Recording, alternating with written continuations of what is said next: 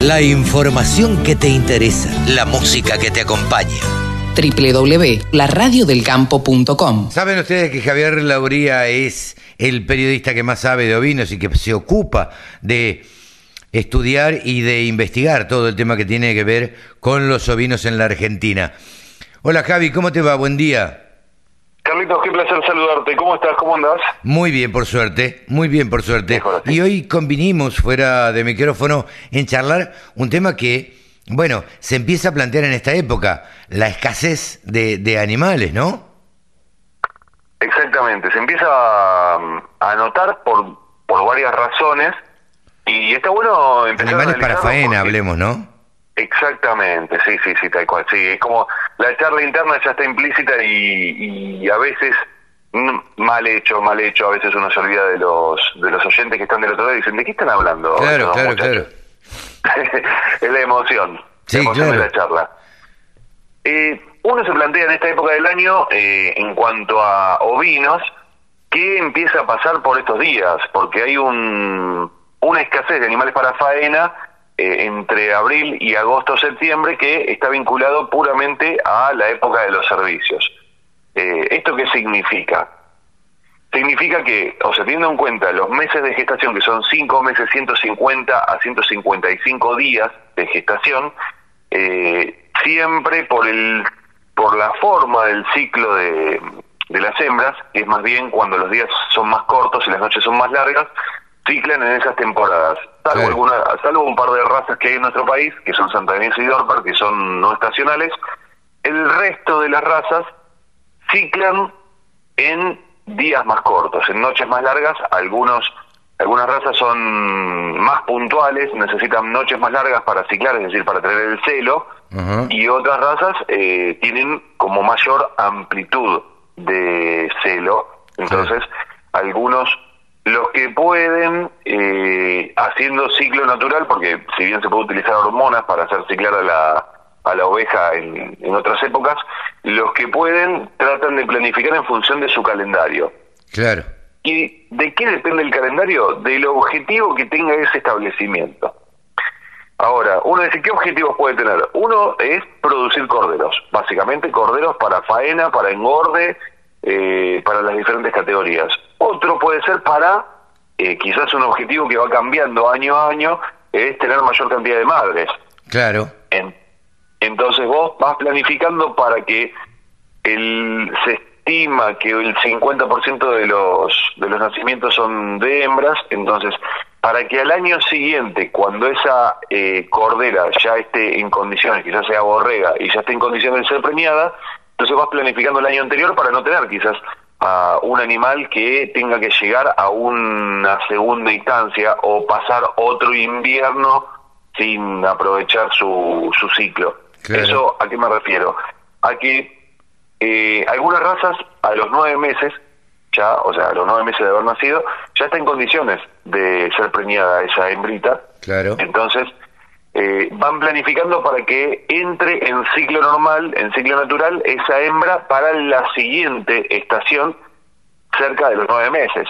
No quizás esperar el año y nueve meses o el año y quizás cinco meses para un, nuevo inicio de, de ciclo natural. Entonces, según los objetivos que tenga el establecimiento, que sea o ampliar la cantidad de vientres o eh, tener más corderos para faena o, como en algunos casos las cabañas principalmente, eh, planifican en función de las exposiciones, teniendo muchas, Claro. las de punta, eh, el foco en Palermo. Claro, claro. Por- porque hay ciertos requisitos, o sea, cuando van con hembras, la hembra tiene que tener, eh, o sea, la hembra que va con el cordero al pie, tiene que tener cierto tiempo de haber nacido ese cordero, o eh, también, bueno, eso también influye en el tema de la esquila, pero acá estamos hablando del el servicio, más que todo. Claro. Eh, planifican para que, en todo caso, el que va a categoría cordero, que ya esté en condiciones físicas de competir. Y De com- ahí, claro.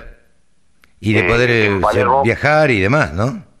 Claro, y en Palermo, estamos hablando de este año, va a ser del 21 al 31 de julio, en Palermo el Cordero va a competir con, eh, o sea, son la categoría diente de leche, dos dientes, cuatro dientes y puede llegar a seis y ocho dientes, o sea, boca boca llena, como Boca se le llama. Claro. Y vos podés llegar a tener un cordero compitiendo con un carnero Y imagínate qué pasa si el cordero le gana al carnero. No, claro, ni hablar. O sea, el cordero ya, si empieza a mostrar características de, de padre de plantel, no habiendo llegado al año, y le gana quizás a un carnero de tres años, evidentemente tiene unas características notables eh, y muy destacadas que sin duda alguna van a hacer que esa cabaña eh, sea muy buscada durante las próximas eh, los próximos dos años y obviamente van a tratar de comprar a ese animal o conseguir, como ahora ya se está empezando a ver un poco más seguido, pajuelas, o sea, pajuelas de semen, o mismo el armado de embriones con esa genética. Claro, sí, sí, sí. Mira vos. Así que... Por eso, eh, nosotros ahora, en esta época donde faltan animales, donde empieza a haber escasez, eh, también nos planteamos, nos preguntamos por qué escasez. Porque, por un lado, bueno, obviamente, eh, algunos planifican igual su año hasta hasta diciembre para los corderos para faena, pero también hay, hay, algunos que están buscando retener, algunos están haciendo engorde, algunos están esperando quizás para, para tener un poco más de carne, entonces ahora no se ve tanto cordero de la estaca, sino, eh, y yo creo que esto se va a incrementar año a año, vamos a tener un poquito más de oferta de bandeja, o sea, oferta en cortes. Claro, sí, sí, sí. Lo cual creo que... Esta época... esta época de escasez, ¿desde cuándo comienza? ¿Comienza ahora, eh, marzo, abril? ¿Hasta cuándo?